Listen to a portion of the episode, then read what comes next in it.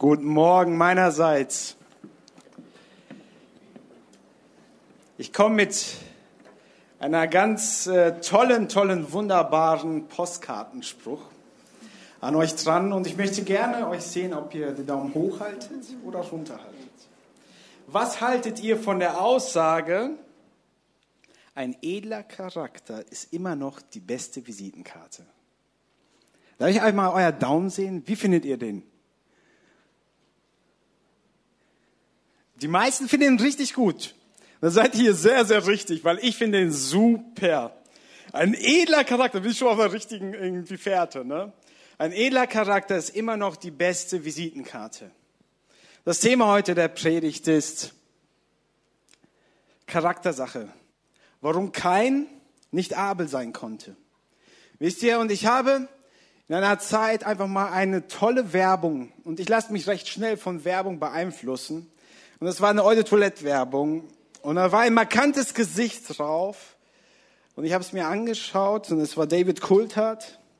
Und darunter stand eine Aussage, es ging auch um Charakter, der sagte, Charakter zeigt man, wenn man gegen Widerstände sein Ziel verfolgt. Wenn man gegen Widerstände sein Ziel verfolgt. Und dieser David Coulthard war ein Formel-1-Fahrer. Einer der besten. Und ich möchte euch gleich einen Videoclip zeigen, wo er über Charakter spricht. Denn der David, der ist mit einer gebrochenen Rippe ein Rennen gefahren. Und äh, ich habe das Gefühl, immer wenn ich Sonntagmorgens den Fernseher anmache, morgens läuft Formel 1 und abends läuft dann halt immer wieder noch Formel 1.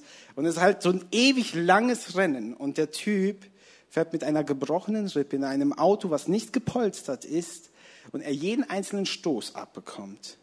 Und am Ende des Tages gewinnt er zwar nicht, aber er kommt als zweites durchs Ziel. Aber lasst ihn mal selber darüber sprechen. Film ab.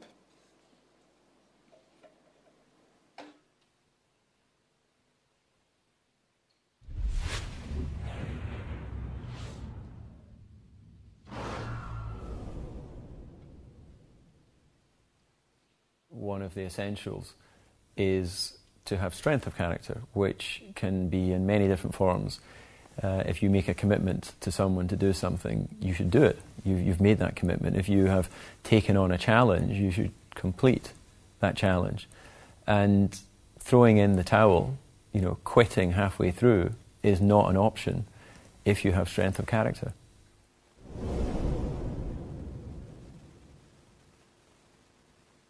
Well, I think that driving a racing car at the speeds that a Formula One car will go will absolutely focus your mind. Uh, you know, drivers have uh, an appreciation of fear. You, you need to have fear to have an a end point. If you have no fear and you're fearless, you just go flat out into the corner, but of course you'll crash. So to define the limit, you need to have that, that sensation of I'm really at my limit or I'm at the limit of the car. And ultimately, fear focuses the mind.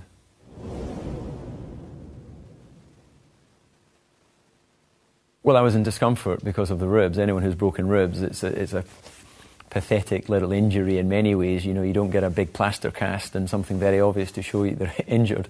But every time you cough or breathe or you have vibrations, it, it hurts like hell.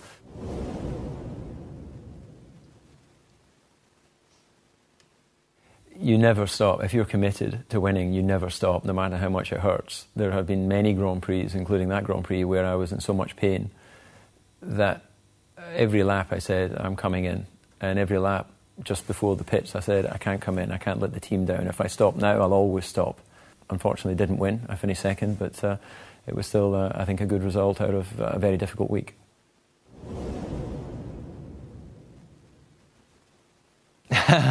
he would beat me. That's the problem. But uh, maybe at my peak in my early 30s, I would like to race wheel to wheel with Sebastian. But I'm 41 years old, and he's you know at, at the peak of his performance right now. So you, you cannot hold back the clock. You have to recognise there's a time for everything.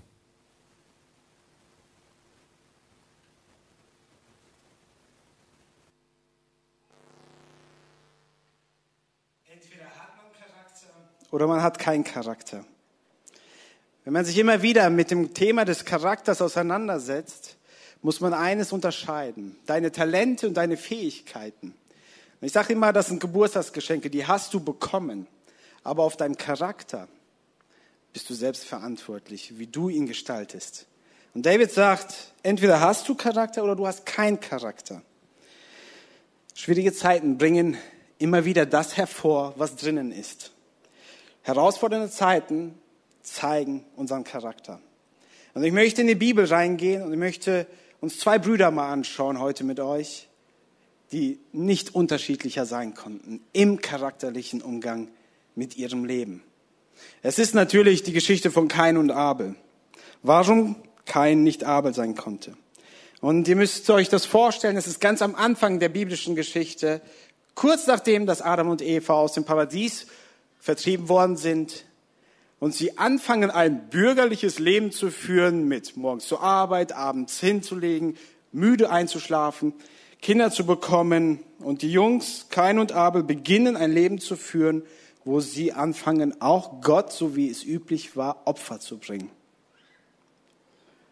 Und ich möchte 1. Mose 4 starten mit Vers 4 und lesen bis 10. Und auch Abel opferte ihm von den erstgeborenen Lämmern aus seiner Herde, nee, sorry, drei. Nach einiger Zeit opferte Kain dem Herrn einen Teil seiner Ernte.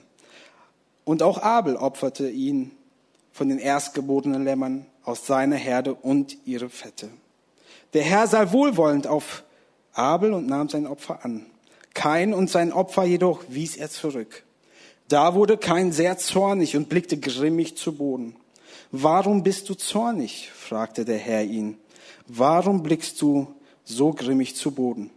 Ist es nicht so, wenn du Gutes im Sinn hast, kannst du frei umherschauen. Wenn du jedoch Böses planst, lauert die Sünde dir auf. Sie will dich zu Fall bringen. Du aber sollst über sie herrschen. Später schlug Kain seinem Bruder Abel vor, komm, wir gehen auf das Feld hinaus. Als sie dort waren, fiel Kain über seinen Bruder her und schlug ihn tot. Da fragte der Herr Kain, wo ist dein Bruder Abel? Abel, ich weiß es nicht, entgegnete Kain. Soll ich etwa ständig auf ihn aufpassen? Doch der Herr sprach, was hast du getan? Hörst du nicht, das Blut deines Bruders schreit zu mir? Über diese Geschichte, über diese Begebenheit möchten wir heute mal ein bisschen näher drauf eingehen und uns damit beschäftigen. Und ich weiß nicht, wie es dir geht, als du gerade eben zugehört hast, kam dir vielleicht die Frage, weil das ist mir sofort aufgekommen. Gott, warum hast du das Opfer von Abel angeschaut und für gut bewertet? Und das Opfer von Kain hast du nicht mal angesehen. Warum hast du das getan? Und wenn du ein oberflächlicher Bibelleser bist und nicht fest in der Schrift bist und nicht vom Heiligen Geist erfüllt bist, wirst du dein Argument jetzt finden, wo du sagen wirst, siehste, habe ich doch gesagt, Gott ist ungerecht. Ich wusste es doch. Das eine Opfer nimmt er an und das andere nicht. Aber wenn wir das Alte Testament immer wieder verstehen wollen und für unser Leben anwenden wollen, dann müssen wir immer, und das ist auch ein recht guter Tipp, der mir extrem hilft, immer wieder ins NT zu schauen, ins Neue Testament. Weil die Bibel, die erklärt sich immer selbst. Was steht in Hebräer 11, 4? Durch den Glauben brachte Abel Gott ein besseres Opfer da als kein. Gott nahm Abels Opfer an, um zu zeigen, dass er in seinen Augen gerecht gesprochen wurde, äh, gesprochen war. Ihr Lieben, das Kriterium allein ist der Glaube, ist der Glaube an Gott. Und nach dem Sündenfall hat Gott sofort versucht, einen Weg zu schaffen, um die Menschheit wieder zurück zu ihm zu bringen. Die Menschen sind vertrieben aus dem Paradies und der Schöpfer baut einen Weg, damit wir wieder zu ihm zurückkommen können. Wir wissen alle die Aussage, dass die Schlange zertreten wird, deren Kopf durch den kommenden Christus zertreten wird. Und wir kennen aber auch, dass Gott ein Tier schlachtet, als Adam und Eva sich voller Scham fühlen, das Blut ablässt vom Tier und von dem Fell diese Schuld bedeckt. Und das ist schon wieder das erste Bild, wo Gott Versöhnung schafft für Schuld. Johannes 14, 6, 6 lesen wir es auch. Ich bin der Weg, die Wahrheit und das Leben. Nur durch den Glauben an Jesus Christus ist es möglich, zu Gott zu kommen. Und das hat hier der Abel schon verstanden. Und das ist die Botschaft des Kreuzes, ihr Lieben. Und mir sagt er einmal, das ist die, das Evangelium von Abel. Und ich frage mich aber immer wieder, wieso hat der schon Glauben an das Evangelium gehabt? Ja, und wir feiern ja eigentlich heute Reformationstag. Ne? Und es ist genau das, sola fide. Allein der Glaube hat Martin Luther angeprangert. Und das ist auch das, was Abel gerecht gemacht hat vor dem Herrn. Und ich möchte mal Hebräer 11 nochmal lesen. Hebräer 11 zeigt viele Glauben dem AT. Ja, das ist die Gemeinde. So habe ich es für mich behalten. Es ist die Gemeinde des Alten Testamentes. Durch den Glauben brachte Gott, äh, durch, den, durch den Glauben brachte aber Abel Gott ein besseres Opfer dar als kein. Wir haben ähnliche Zeugnisse im Alten Testament. Abraham. Jesus sagt in Johannes 8,56, euer Vater Abraham freute sich auf mein Kommen. Er sah es voraus und war froh. Abraham hatte den Tag Jesus gesehen. Ja, er hat den Tag innerlich schon gesehen, wo Jesus Christus kommt. Römer 4,3 ist ein Zitat aus dem Alten Testament. Abraham glaubte Gott und Gott erklärte ihn wegen seines Glaubens gerecht. Und so sehen wir ganz viele Aspekte aus dem NT, die uns zeigen, dass der Glaube allein uns zu Christus bringt. Wisst ihr, Apostel Paulus spricht von der Mitte der Zeit. Jesus kam zur Erfüllung der Zeit, sagt er auch. Und es gab die ganzen alten Kirchenväter, äh, nicht Kirchenväter, sondern die alten Menschen in dem AT, die Glaubenshelden. Sie haben vorher auf dem Hinblick zu Gott, zu Jesus Christus, ihren Glauben erworben. Und wir, die nach der Mitte des Kreuzes kommen, wir schauen zurück auf das Kreuz. Und so sind wir gemeinsam alle mit dem gleichen Glauben verbunden.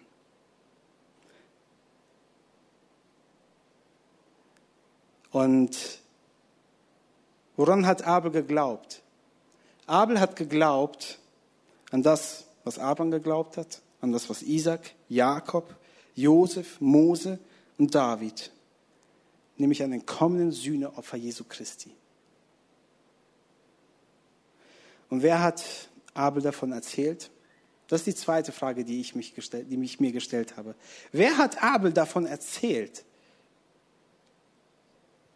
Und wir kennen ja immer wieder die Aussage und glauben auch daran, dass allein durch die Schrift der Glauben entsteht, der Glauben durch die Predigt entsteht.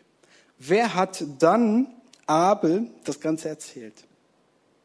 Und ich bin mir sicher, dass Adam und Eva immer wieder erzählt haben, erstmal mit Sicherheit Adam, wie Gott ihn Eva geschenkt hat.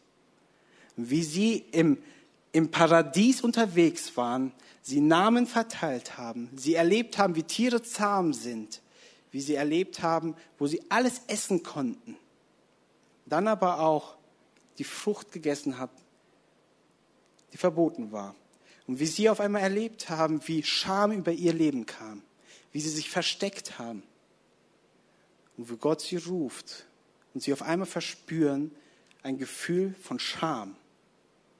Und sie versuchen sich mit Blättern zuzudecken und Gott beginnt wieder ein Tier zu opfern, zu schlachten, das Blut zu vergießen und baut ihnen einen Mantel aus Fell. Das ist das erste Evangelium, was sie mit Sicherheit bekommen haben. Es wird nicht die einzige Sache gewesen sein, mit Sicherheit nicht. Denn als ich mich vorbereitet hatte, war das echt schwierig zu gucken, okay, interpretierst du zu viel rein oder was sagt das Wort Gottes?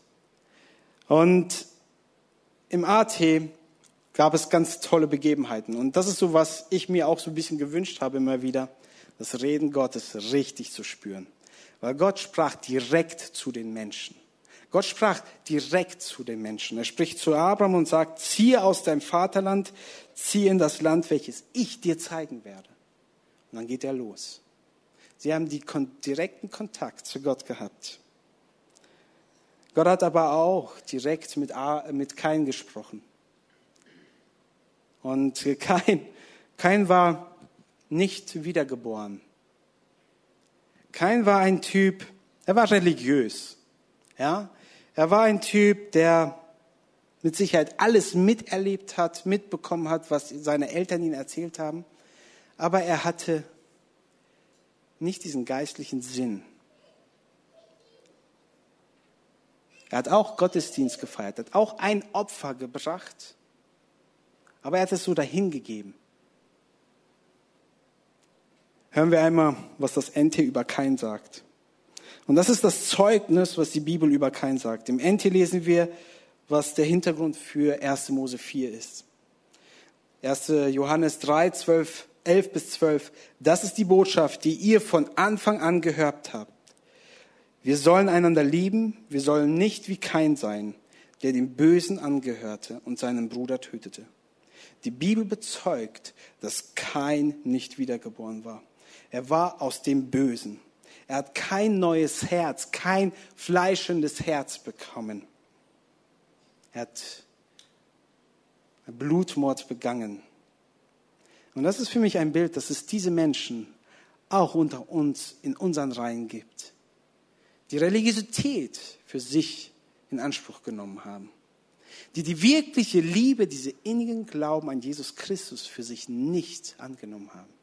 Ja, sie spenden, ja, sie machen mit, ja, sie engagieren sich. Aber das Opfer wird nicht angenommen, weil sie sich nicht zu Jesus bekennen.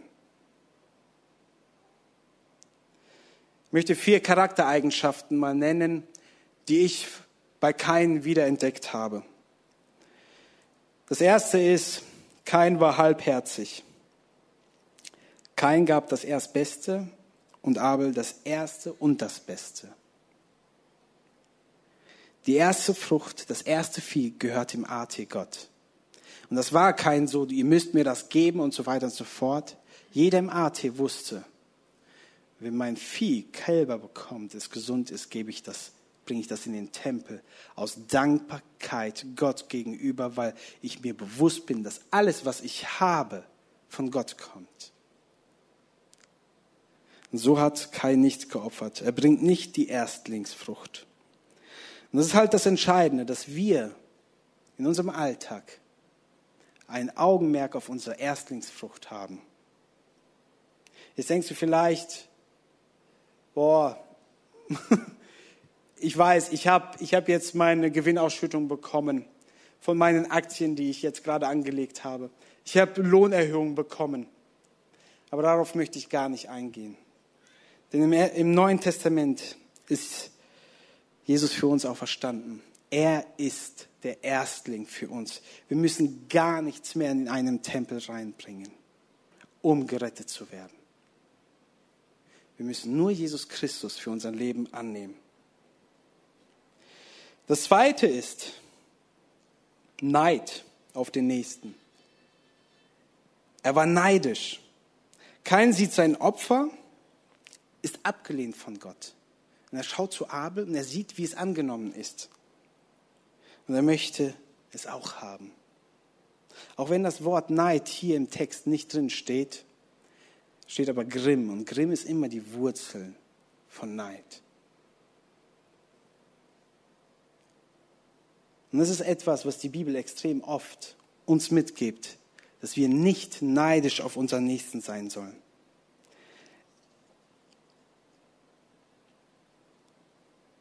Aber weil er neidisch ist, kommt es zu einem Leben, was für ihn als Katastrophe endet. Und ganz viele Katastrophen in unserem Leben haben die Ursache Neid. In der Altkirche gibt es sieben Hauptsünden. Stolz, Geiz, Zorn, Genussheit, Völlerei, Faulheit und Geiz. Und ich empfinde da dass da einiges dran ist. Galater 5 sagt uns ganz klar, lasst uns einander nicht beneiden. 1. Petrus 2. So legt nun ab alle Bosheit und alle Neid und alle Übernachrede. Jakobus 3 ist extrem hart. Habt ihr aber bittere Neid in eurem Herzen, so rühmt euch nicht und so weiter und so fort, denn das ist, denn das ist niedrig, irdisch und teuflisch. Neid ist teuflisch und somit etwas, was unter dem Fluch Gottes steht. Und ich frage dich ganz persönlich, bist du neidisch? Willst du sein wie jemand anderer? Willst du den Familienstand haben wie jemand anderen? Willst du das Haus haben deines Nächsten? Bist du auf die Beziehung deines Nächsten neidisch? Willst du einen Doktortitel haben? Willst du Vermögen haben auf dem Konto? Willst du dreimal im Jahr im Urlaub fahren? Ist die Gesundheit des anderen ein Neidfaktor für dich? Was sind deine Neiddinge in deinem Alltag?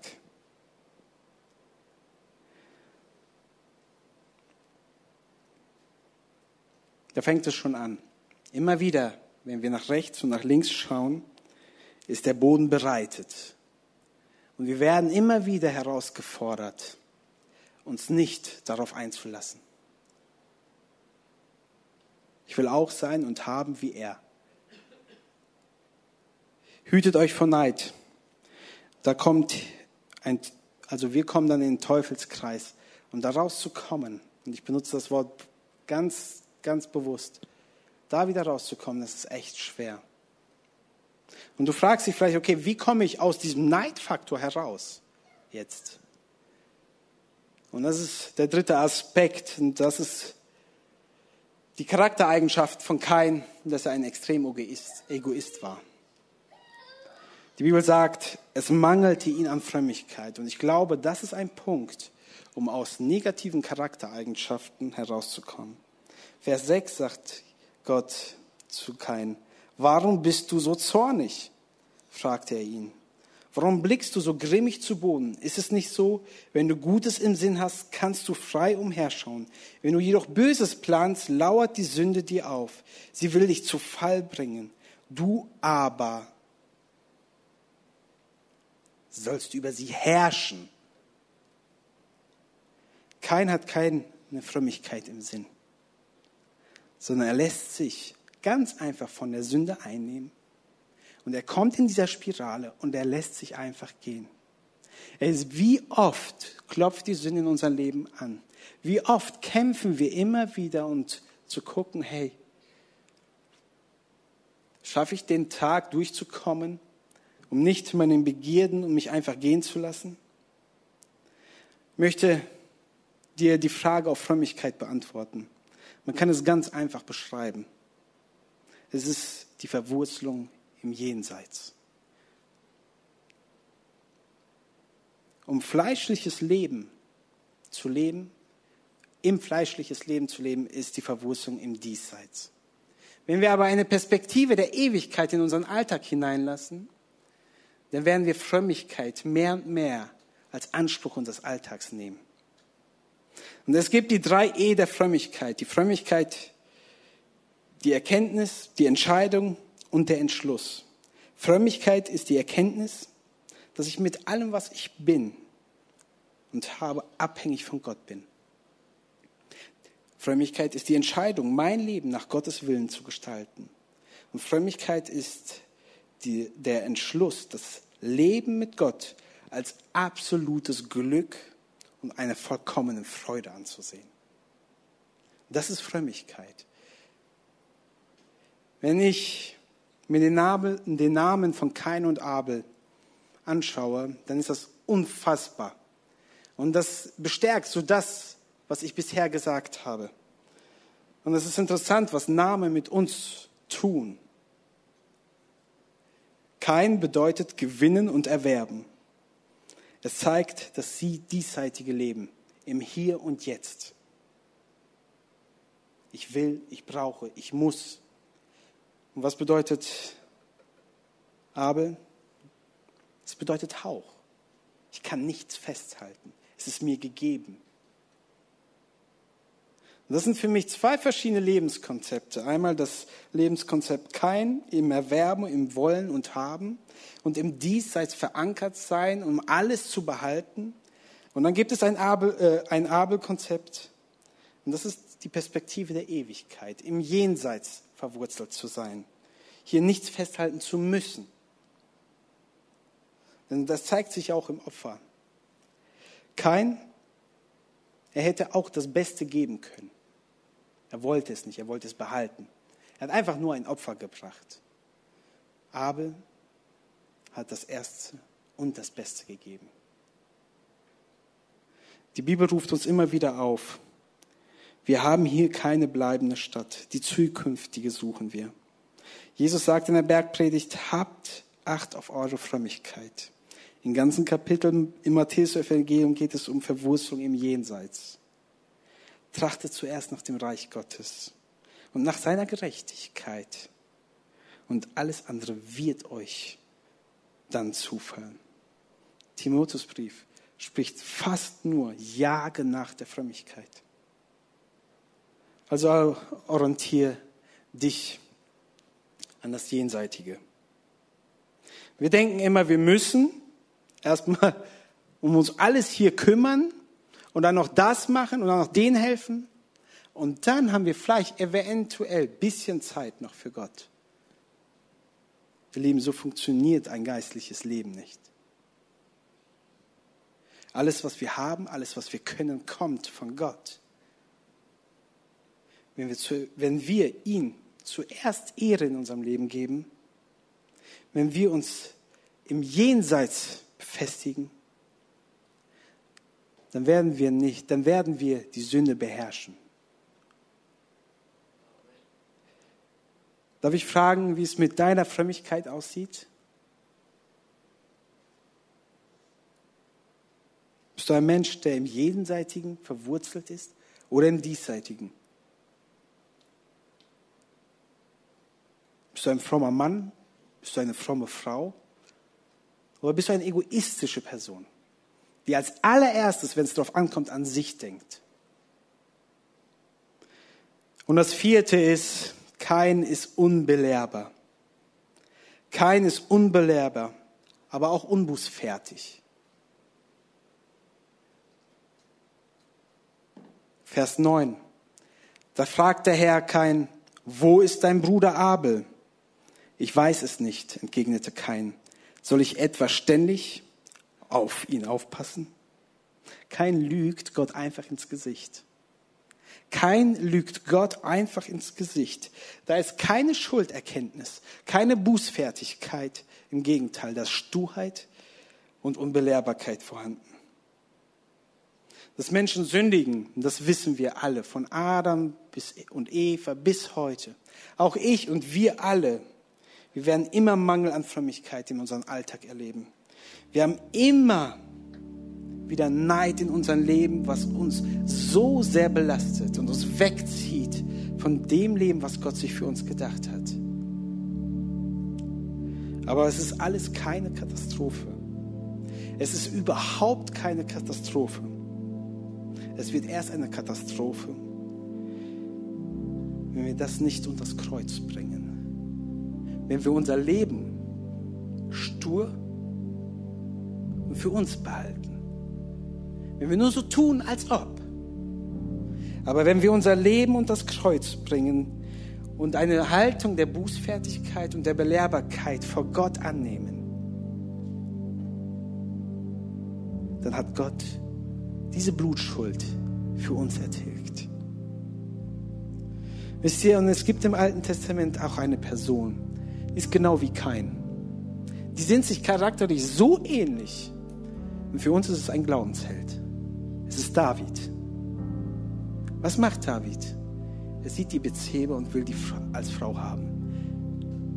Er geht Ehebruch ein und er merkt, dass sie einen Mann hat und er versucht, das irgendwie so zu organisieren, dass er sie haben kann.